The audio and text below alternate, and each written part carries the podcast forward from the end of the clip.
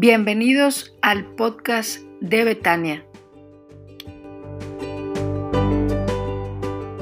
En Cristo Jesús. Y quiero que vayan conmigo nuevamente a Isaías capítulo 9, versículos del 1 al 5. Por favor, ahí es donde vamos a meditar la palabra del Señor. Vaya conmigo a la profecía de Isaías en el capítulo 9, los versículos del 1 al 5.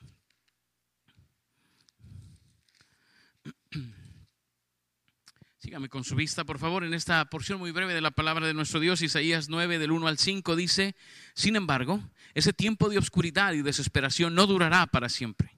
La tierra de Zabulón y de Neftalí será humillada, pero habrá un tiempo en el futuro cuando Galilea de los gentiles, que se encuentra junto al camino que va del Jordán al mar, será llena de gloria. El pueblo que camina en oscuridad verá gran luz. Para aquellos que viven en una tierra de densa oscuridad brillará la luz. Harás que crezca la nación de Israel y sus habitantes se alegrarán. Se alegrarán ante ti como, se, como la gente se goza en la cosecha y como los guerreros se dividen el botín. Pues tú quebrarás el yugo de su esclavitud y levantarás la pesada carga de sus hombros. Romperás la vara del opresor, tal como lo hiciste cuando destruiste al ejército de Madián. Las botas de los guerreros y los uniformes manchados de sangre por la guerra serán quemados, serán combustible del fuego. Hasta ahí voy a leer, hermanos. Llamé al mensaje gracia necesaria. ¿Por qué Navidad es tan importante para nosotros? Porque lo necesitábamos. Porque lo necesitábamos, porque estábamos muertos en nuestros delitos y pecados, porque no teníamos esperanza, porque no había manera de llegar a Dios, porque no había posibilidad de vivir la vida ni de disfrutar la bendición del Señor. Necesitábamos la gracia maravillosa del Señor. Y el texto, hermanos, en Isaías tiene algo de esto que nos va a decir cuando menos tres cosas. La gracia es necesaria para hacer el mal temporal. Eso es en primer lugar lo que quiero decirle. La gracia de nuestro Señor es necesaria para hacer el mal temporal. Dice, no habrá para siempre problemas. Nuestras dificultades serán pasajeras. Déjeme le digo algo, mire el texto, dice, ese tiempo de oscuridad y de desesperación no durará para siempre. Isaías se da cuenta que el pueblo está viviendo en tiempo difícil. Si usted se acuerda de Isaías 6, él dice que murió el rey y que él estaba triste y que veían que el futuro no tenía esperanza y de pronto viene la revelación del Señor. ¿Sabe? Estamos viviendo en tiempo bien complicado, bien complicado, porque estamos... Eh, pues parece que terminando una pandemia, aunque no estamos seguros de que termine, pero estamos pues, ¿qué le parece entre segunda y tercera, digamos, de la pandemia, ¿no? Para que me entienda, ni muy para allá ni muy para acá, estamos viviéndolo, pero las consecuencias mundiales se empiezan a sentir hay desabasto de algunas cosas, este, hay este, inflación en casi todos los países del mundo, está habiendo una inflación que no se había visto, todavía no sabemos, hermanos, si vamos a sobrevivir la pandemia o no, todavía estamos esperando la tercera vacuna, ¿no? Que nos llegue la tercera vacuna, los que ya tenemos las dos, pues esperamos la tercera y hay quienes están esperando la primera, en fin, estamos viviendo un tiempo de mucha incertidumbre de mucha incertidumbre. El pueblo de Israel vivía una situación semejante en tiempo de Isaías. Pero viene la profecía del Señor. Pero eso no durará para siempre. Pero eso no durará para siempre. Y déjeme decirle, hermanos, esto en primer lugar. La gracia era necesaria para hacer que el mal fuera temporal, porque el mal está limitado.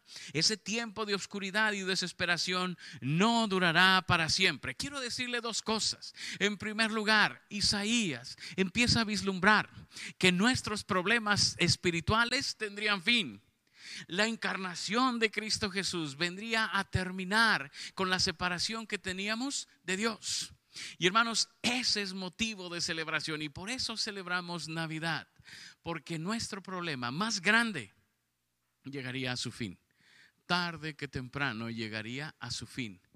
Volveríamos a tener paz con Dios. Como cuando en el Edén Dios se paseaba por el medio y Adán y Eva vivían ahí nuevamente Dios se pasea en medio de su pueblo. Dios está con nosotros.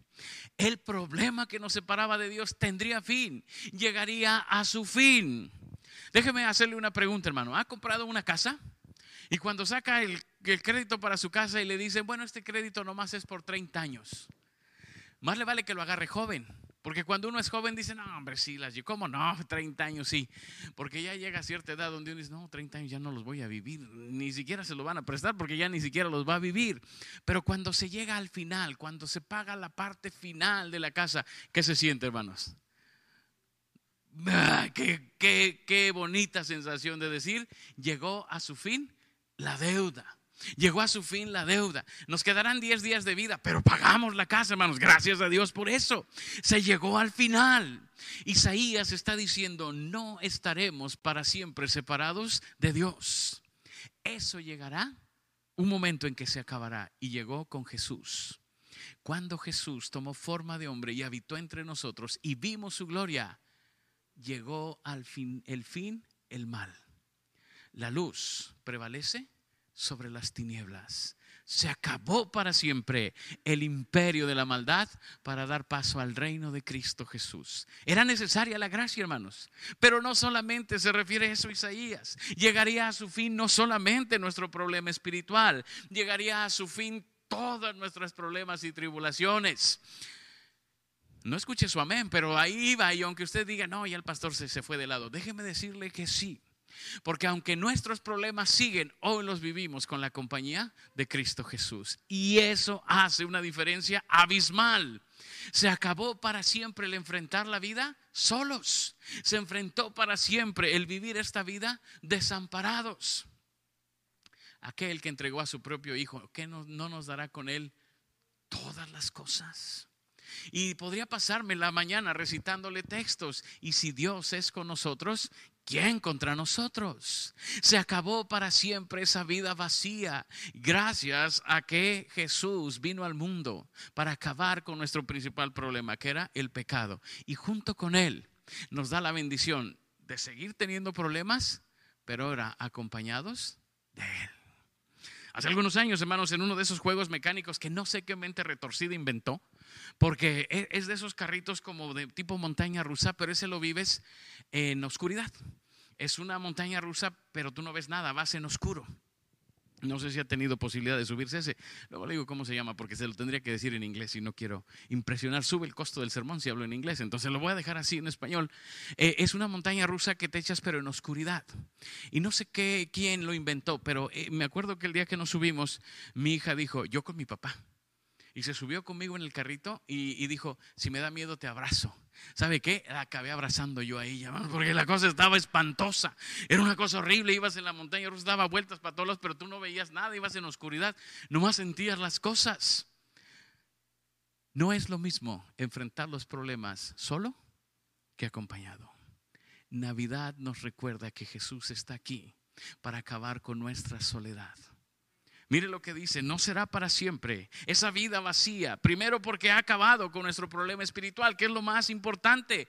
Pero junto con eso, hermanos, nos bendice con su compañía, nos acompaña en los momentos difíciles, está con nosotros. Y aunque te subas esa montaña rusa y no veas nada y no sepas para dónde vas, sabes que Él viene contigo. Y con eso, basta. No sé cómo va a acabar esto, pero sé que Él viene conmigo. Y con eso tengo suficiente. Por eso era necesaria la gracia de Dios manifestada en Navidad. Por eso era necesario que Cristo Jesús tomara forma de hombre y habitara entre nosotros para que usted y yo pudiéramos enfrentar toda esta vida con sus complicaciones, pero acompañados de Él. Este Dios es Dios nuestro. Él nos guiará aún más allá de la muerte. Su compañía, hermanos, ni siquiera se limita a esta vida. Su compañía va más allá con nosotros por toda la eternidad. Y ahí sí tiene que decir amén. Lo siento que lo obligue, pero tiene que decir amén. Su compañía no se limita a esta vida. Va con nosotros por toda la eternidad. Ah, mire qué bien le sale espontáneo. Gracias, hermanos. La verdad es que Navidad es esta celebración, hermanos. Por eso cantamos. Por eso es que le decimos, cante como si no trajera cubrebocas. Porque queremos que celebre que nuestro problema, nuestra separación con Dios se acabó. Pero también la vida que tendrías que enfrentar solo, y ahorita voy a hablar un poco más de eso, se terminó para siempre. Hoy vivimos nuestra vida, seguros que Él nos acompaña. Jehová es mi pastor y no me faltará. ¿Se acuerda que dijimos? Si decimos nada, ponemos nuestra visión en lo que Él me da, pero si digo que no me faltará, pongo mi visión en Él. Él es mi pastor y no me faltará. Siempre estará conmigo. Eso es lo primero que quiero decirle, hermanos. Pero no solamente el texto dice eso. El, el mal será, está limitado, pero el bien llega sin esperarlo. Mire lo que dice. Eh, dice, pero habrá un tiempo en el futuro cuando Galilea de los gentiles que se encuentra junto al camino que va por el Jordán, que va del Jordán al mar, será lleno de gloria. El bien llega sin esperarlo. El profeta Isaías dice, y el bien llegará de Galilea. Oiga, ¿se acuerda cuando estaba Jesús allá con sus discípulos y dijeron, ¿y de Galilea puede salir algo bueno? ¿Se acuerda cuando dijeron esto? Porque Galilea era una región pobre, de gente más bien de poca educación, pues había pescadores, gente que no tenía mucha educación. Y dice, pues de ahí saldrá la bendición para ustedes, de donde ni se esperan. ¿Y sabe por qué, hermanos? ¿Y sabe por qué? Porque es maravilloso lo que Isaías está diciendo aquí. Porque cuando la bendición llega de donde no te esperas, te das cuenta que viene de Dios que eso no lo preparó nadie. Que no era Jesús un estudiado, un rabino, alguien que hubiera salido con alta preparación y que todos dijeran, pues era lógico, era lógico. Era este egresado de lo más verdes, era lógico que le fuera bien. No, eh, no podrían decir eso. Porque vendría de Galilea, de un lugar muy pobre, sin preparación, sin nada, y todos dirían, de ahí no puede salir nada bueno. Pues, ¿qué crees? Que de ahí Dios traería la salvación del mundo. Nos damos cuenta que es el plan de Dios absolutamente. No había manera de ayudarle. No hay posibilidad de que las cosas mejoren. La gente decía de Galilea no va a salir nada bueno. Y el Señor decía de ahí, ahí es donde estará la salvación del mundo. Porque no es lo que ustedes creen o pueden hacer. Es lo que Él puede hacer por nosotros. Por eso, hermanos, necesitábamos esta gracia maravillosa, porque tendría que venir de lo alto. No podría ser algo que usted y yo pudiéramos hacer, si no tendría explicación, si no sería muy fácil explicarlo. Sería muy sencillo decir, bueno, Jesús era un hombre sumamente preparado, además poderoso, además de mucho dinero, era fácil que pudiera despuntar en su sociedad. Pero venía de un lugar apartado, despreciado, donde nadie creía que de ahí pudiera salir nada bueno excepto Dios, excepto Dios que había dicho, de ahí vendrá la salvación del mundo. Por eso este texto de Isaías es tan precioso. Porque dice, déjame decirte que el mal tiene su límite, pero no por lo que tú puedes hacer.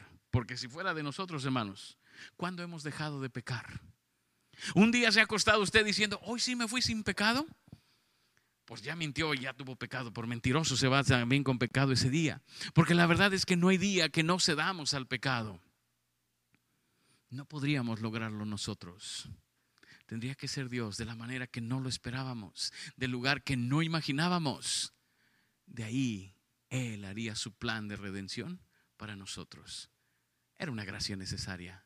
Tendría Dios que intervenir en este mundo para que usted y yo tuviéramos paz con Dios. Por eso, hermanos, necesitábamos su gracia. Y por eso celebramos Navidad. Por eso es que estamos aquí con este gozo y con todas estas cosas. Por eso es que queremos dar y compartir, porque queremos dar testimonio de todo lo que Dios ha hecho por nosotros. Déjame decirle, en segundo lugar, no solamente era gracia necesaria para hacer el mal temporal, sino también para hacer el bien brillar. Dice el texto, el pueblo que caminaba en obscuridad vio gran luz. De pronto, hermanos, hubo luz en las tinieblas. Ese es el primer subpunto. Nosotros que estábamos en tinieblas, contemplamos la luz. Nosotros que estábamos en tinieblas, contemplamos la luz. Isaías se va a encargar de dejarnos bien claro quiénes éramos sin Cristo. Y hermano, esto es algo que aunque ha quedado en nuestro pasado, no se le puede olvidar. ¿Dónde estaba usted sin Cristo Jesús? ¿Ya, se, ¿Ya recordó dónde estaba usted sin Cristo? Sí, sí, pues hágale así, si no, hágale así. ¿Ya recordó dónde estaba usted sin Cristo? Cuidado especialmente los que venimos de hogares cristianos, porque pensamos, pues yo, así que tú digas que, wow, qué pasado tan feo tuve, no. Pues hermano, como quiera había pecado y estábamos sin Cristo y un día tuvimos que llegar a Él para que la luz brillara en nuestros corazones. No hay nada más impresionante que ver un eclipse. No sé si le ha tocado esa experiencia, los eclipses totales de sol, cuando de pronto a cierta hora del día se oscurece. Si ha tenido esa, esa oportunidad, hermanos, de vivir un eclipse, ¿cómo se oscurece? Bueno, yo recuerdo que los perros se van a dormir. Si usted, bueno, tampoco dura tanto, pero los perros ven que oscurece y se van y se duermen. Y cuando, cuando vuelve a se quita el eclipse, se vuelven a levantar y como dice, ay, se me fue bien rápida la noche. Pues cómo no, cómo no, se le pasó rápido, porque es un, un fenómeno impresionante que de pronto de día se oscurezca. Pues déjeme decirle que no se puede olvidar usted ni yo cómo estaba nuestra vida de oscura sin Cristo. Porque cuando no hay luz, hermanos, no sabes por dónde caminas y todo te parece correcto. ¿Sí se ha dado cuenta de eso? Cuando no hay luz, cualquier cosa te puede pasar.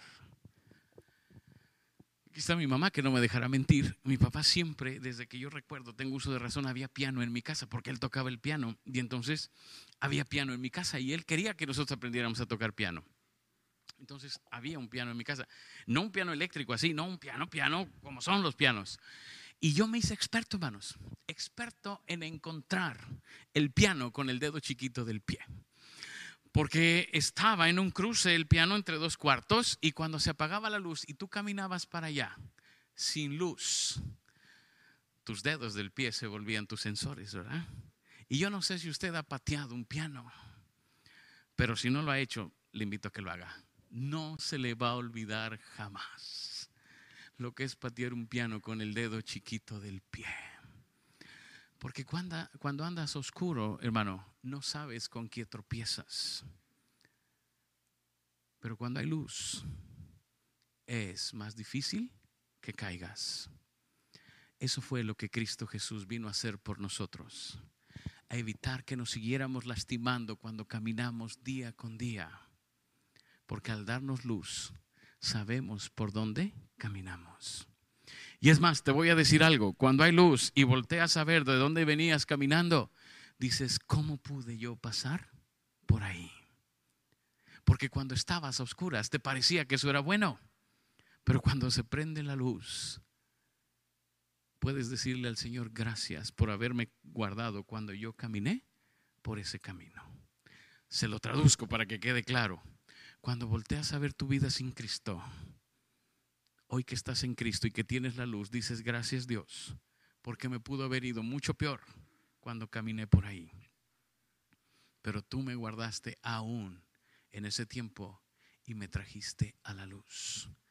Por eso necesitábamos la gracia, hermanos, porque vivíamos sin luz. Necesitábamos la luz de Cristo. Cuando fui más joven, fui más loco. Y a veces, hermanos, manejando en carretera, eh, por ratito, no creo que por medias horas, por segundos, me daba por apagar la luz del carro. Cuando uno en carretera, pues uno va viendo, ¿verdad? Pero de pronto, ¿tú también? Ah, yo dije, no soy el único loco. Este, pero iba caminando y me daba por apagar las luces del carro. Y no sé, no lo haga, no lo haga, pero no se ve nada. No se ve nada, porque todo está hecho para que refleje la luz que va echando el carro. Pero si las apagas, no se ve nada.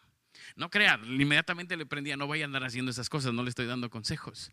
Inmediatamente prendía las luces porque te quedabas en una oscuridad terrible. No sabías para dónde ibas porque no se veía nada. Esa es nuestra vida sin Cristo. Necesitábamos la luz. Y Él vino a nacer para que tú y yo camináramos seguros. Necesitábamos su gracia, hermanos, para que la luz brillara en nuestras vidas y pudiéramos caminar. Pero no solamente es eso, mire lo que dice el texto. Dice, para aquellos que viven en una tierra de densa oscuridad brillará la luz. Harás que crezca la nación de Israel y sus habitantes se alegrarán. Se alegrarán ante ti como la gente se goza en la cosecha y como los guerreros cuando se dividen el botín. Déjeme decirle que la gracia era necesaria para hacer brillar el bien, para para ser un gozo que verdaderamente se disfruta. Se cambió nuestra oscuridad por luz y por gozo para hacer de nuestra vida, ojo con lo que le voy a decir, una celebración permanente. Para hacer de nuestras vidas una celebración permanente. Dice, se gozarán ante ti como la gente se goza cuando cosecha o cuando los guerreros dividen el botín. Mire qué texto más hermoso. Dice que esta gracia era necesaria, hermanos, para que nuestra vida pudiera convertirse en una celebración constante. En pocas palabras, en una fiesta que no se acaba, en un gozo que no puedo ni explicar, pero lo disfruto. Cristo Jesús tendría que nacer para que nosotros disfrutáramos de esta vida abundante en Cristo Jesús.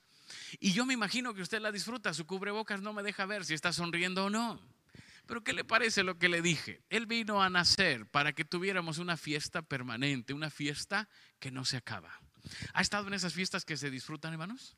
¿Ha estado en esas fiestas que de veras se, se, disfrutan en serio, que uno no quisiera que se acabara? ¿Cuánto dura una fiesta así que ya se alargó? Hoy las bodas se hace la boda y se hace la tornaboda que le llaman, que es el pretexto para sangrar más a los novios, ¿no? Porque ya pagaron la cena y ahora tienen que pagar el desayuno también, pero ¿cuánto dura todo eso, hermanos?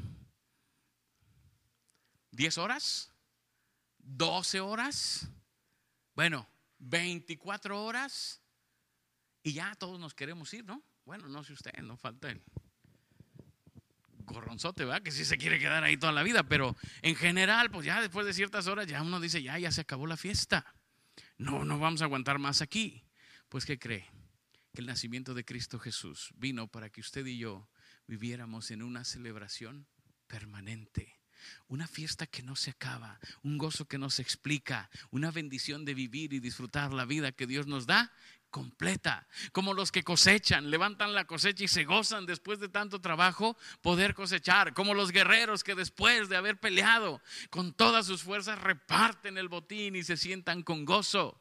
Dice que Cristo Jesús vino a nacer. Esta gracia era necesaria para que usted y yo pudiéramos disfrutar de esta vida a plenitud. Le voy a pedir un favor.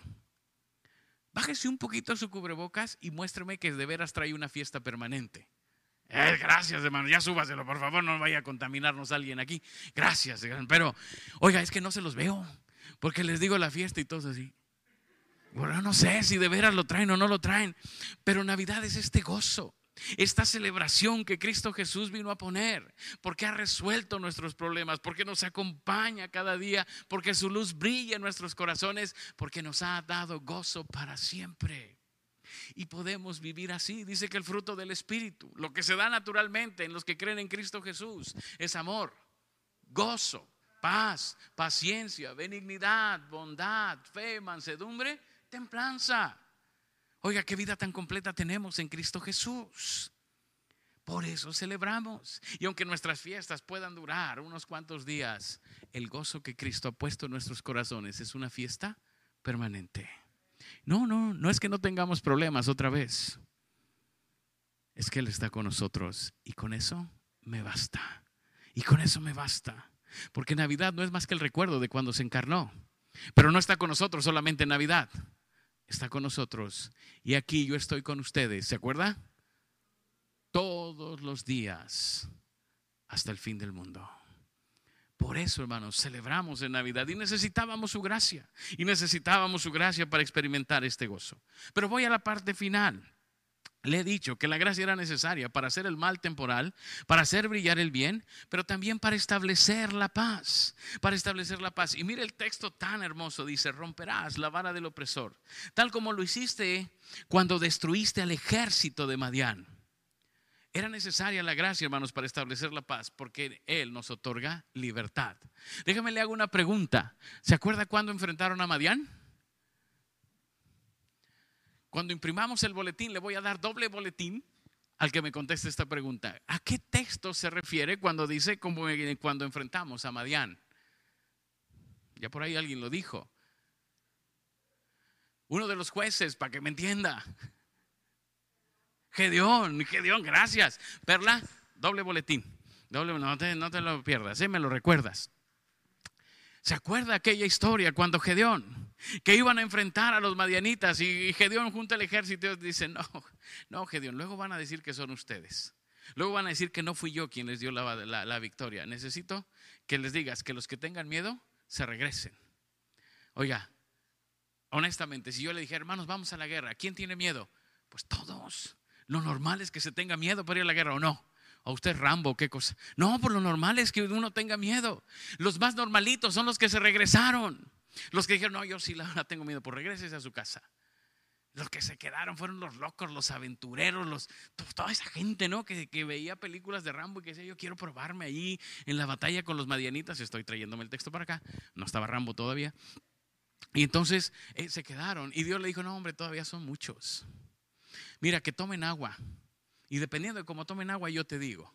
Y está la discusión de que por qué escogieron unos y no otros. Y, creo que la mejor respuesta, hermanos, es porque los que tomaron el agua como la tomaron eran los menos.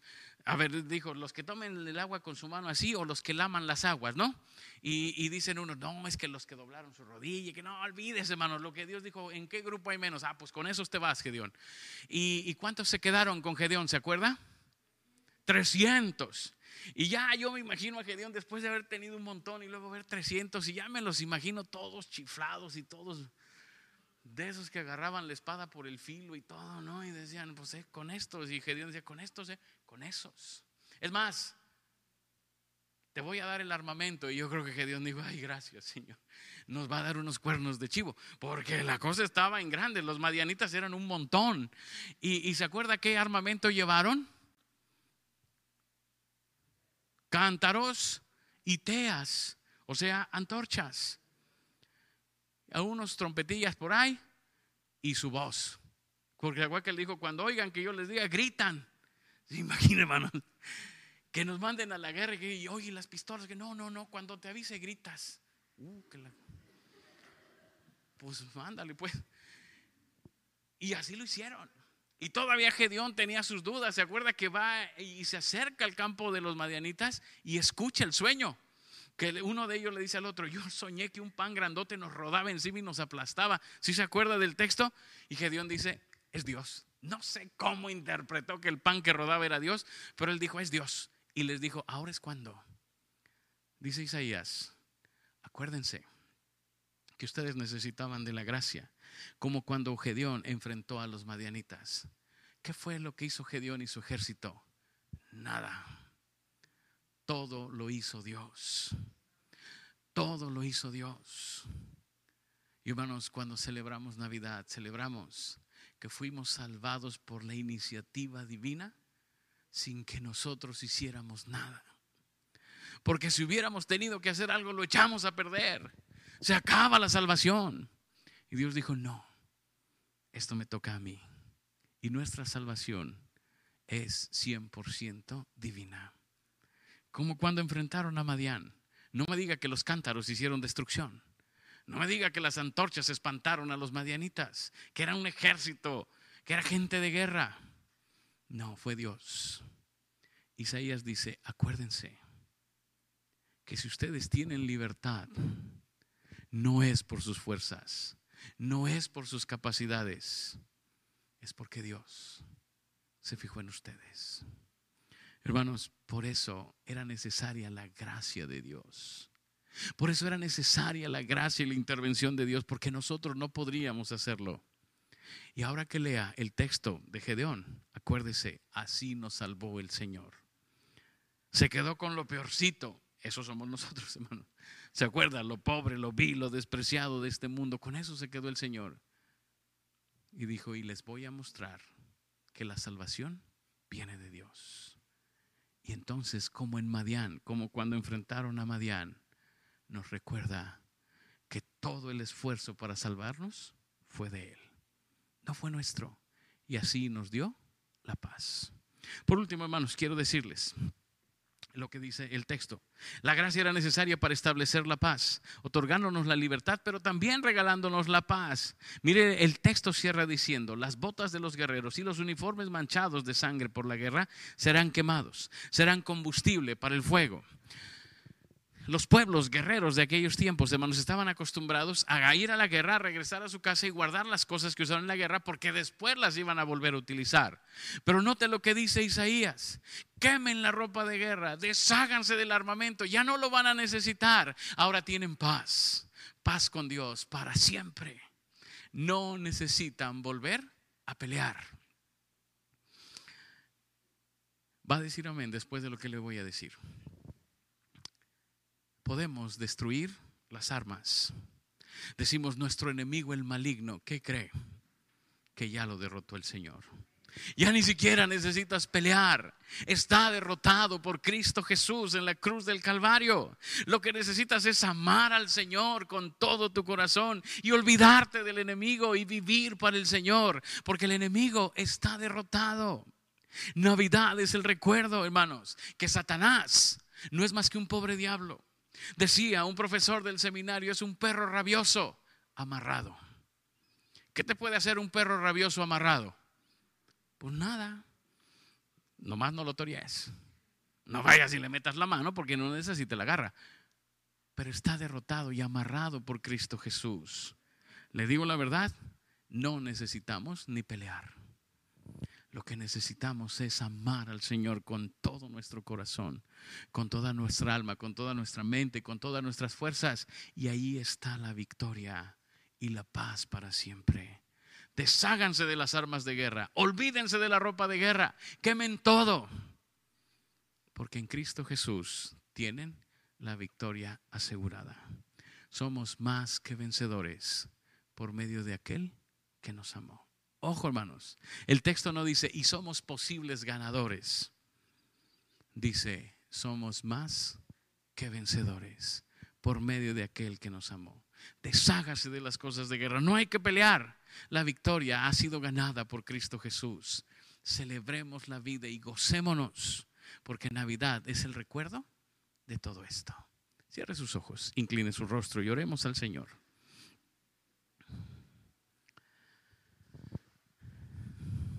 Ya se dio cuenta de todo lo que es Navidad y de cuánto estamos desperdiciando sin gozarnos, sin vivir la vida completa en Cristo Jesús. Yo quiero invitarlo para que si hay algo que está estorbando, el que usted pueda disfrutar de la vida abundante, lo entregue ahora al Señor. Sus preocupaciones, sus problemas, sus necesidades, sus dificultades, sus enfermedades Cualquier cosa que usted pudiera decir en este momento ha sido resuelta por Cristo Jesús.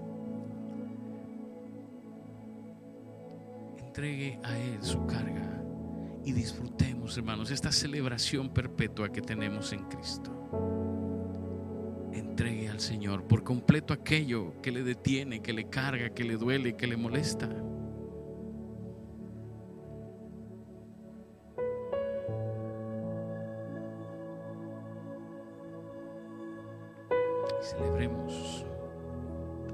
Que necesitábamos y celebremos la gracia sin la cual no podríamos vivir. Padre, cuando pensamos en tu encarnación, en tu amor, pensamos en esa gracia que necesitábamos, en esa gracia, Señor, sin la cual no podríamos vivir pensamos en tu amor, en tu poder, pero también en todo lo que ganaste para nosotros al tomar forma de hombre y habitar entre nosotros. Por eso, Señor, es que hoy cantamos y celebramos lo bueno, grande y maravilloso que eres. Por eso, Señor, es que hoy venimos a darte toda la gloria y toda la honra por todo lo que has hecho por nosotros. Gracias por amarnos así. Gracias por mostrarnos tu gracia de esta forma. Gracias, Señor. Gracias. Por darnos tanto a través de Cristo Jesús. Permite, Señor, que seamos sensibles a tu voz, que podamos disfrutar la vida que nos das, que podamos gozarnos con todo lo que haces, que podamos, Señor, gozarnos en este tiempo y comprender cada día más tu gracia maravillosa. Te alabamos, Señor, te bendecimos y te damos toda la gloria. Gracias, gracias por tu amor expresado en Cristo Jesús. Gracias, Señor, por el gozo de estar reunidos, por la bendición de congregarnos. Terminamos este tiempo de alabanza y de adoración conjunto, Señor, pero seguimos alabándote cada uno de nosotros en nuestras vidas. Señor, terminamos este tiempo, pero vamos al servicio. Vamos a servirte en este mundo que todavía está en tinieblas y que necesita de tu luz. Permítenos brillar en este mundo, Señor, de tinieblas, para que otros te vean, para que otros te escuchen, para que otros te conozcan, para que otros disfruten de todo lo que ganaste para nosotros al encarnarte en este mundo. Gracias, Señor, por tu palabra, que es viva y eficaz. Gracias, Señor, por todo lo que has hecho en nuestras vidas y por lo que harás en los días que vienen. A ti te damos toda la gloria y toda la honra, Señor. Bendito seas. Y ahora, Padre, quiero rogar tu bendición para mis hermanos. Quiero pedirte que nos bendigas a todos. Que tu ángel acampe alrededor nuestro y nos defiendas. Que nos guarde, Señor, de contagios, de la pandemia. Que nos guardes de enfermedades, de accidentes, de violencia, de todas las cosas que hay en este mundo. Y que nos permitas disfrutar la paz, la paz que viene de ti. Gracias, Señor, por todo lo que has hecho y lo que harás en nuestras vidas. Y yo quiero pedirte, Señor, que nos uses con poder esta semana, que nos permitas, cuando menos, hablarle a una persona de todo lo que ganaste para nosotros al encarnarte en este mundo. Gracias, Señor. Gracias, Padre, por todo lo que nos das. Que nuestras vidas siempre te glorifiquen y que esta tu iglesia siempre eleve su adoración a ti. Gracias, Señor, por tu Hijo Cristo Jesús en quien nuestras vidas están completas. En nombre de Él oramos. Amén.